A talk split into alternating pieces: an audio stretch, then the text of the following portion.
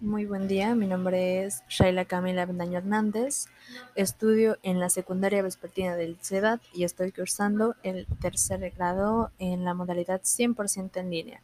Sin embargo, para mi tarea de hoy les voy a platicar los tres filtros de corresponsabilidad y la forma en la que mi familia y yo lo realizaríamos. El primer filtro es en casa.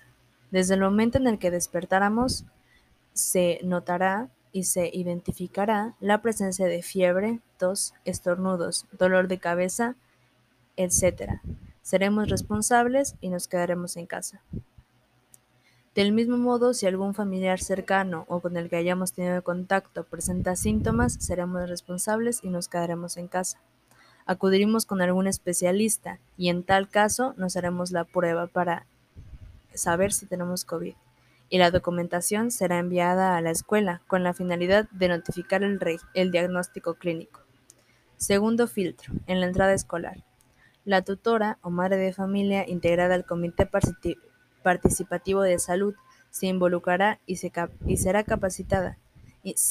Se instalará el filtro organizando y acondicionando un lugar en la entrada de la escuela, se notificará cuando algún alumno o alumna presente síntomas de enfermedades respiratorias y se priorizará la comunicación adecuada a personas con necesidades educativas especiales.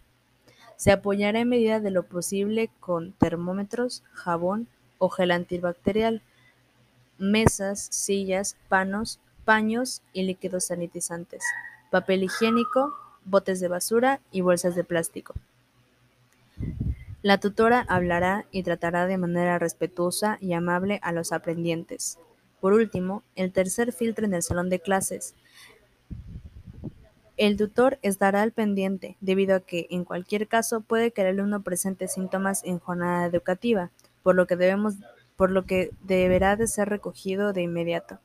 El alumno o alumna se lavará las manos, consumirá alimentos sanos, con mucha vitamina C, tendrá hábitos de higiene, por ejemplo, bañarse diariamente y lavarse los dientes, mantendrá limpio y desinfectado su lugar, no compartirá alimentos, platos, vasos ni útiles escolares, no escupirá, entre muchas cosas más. Y de esta manera, cada persona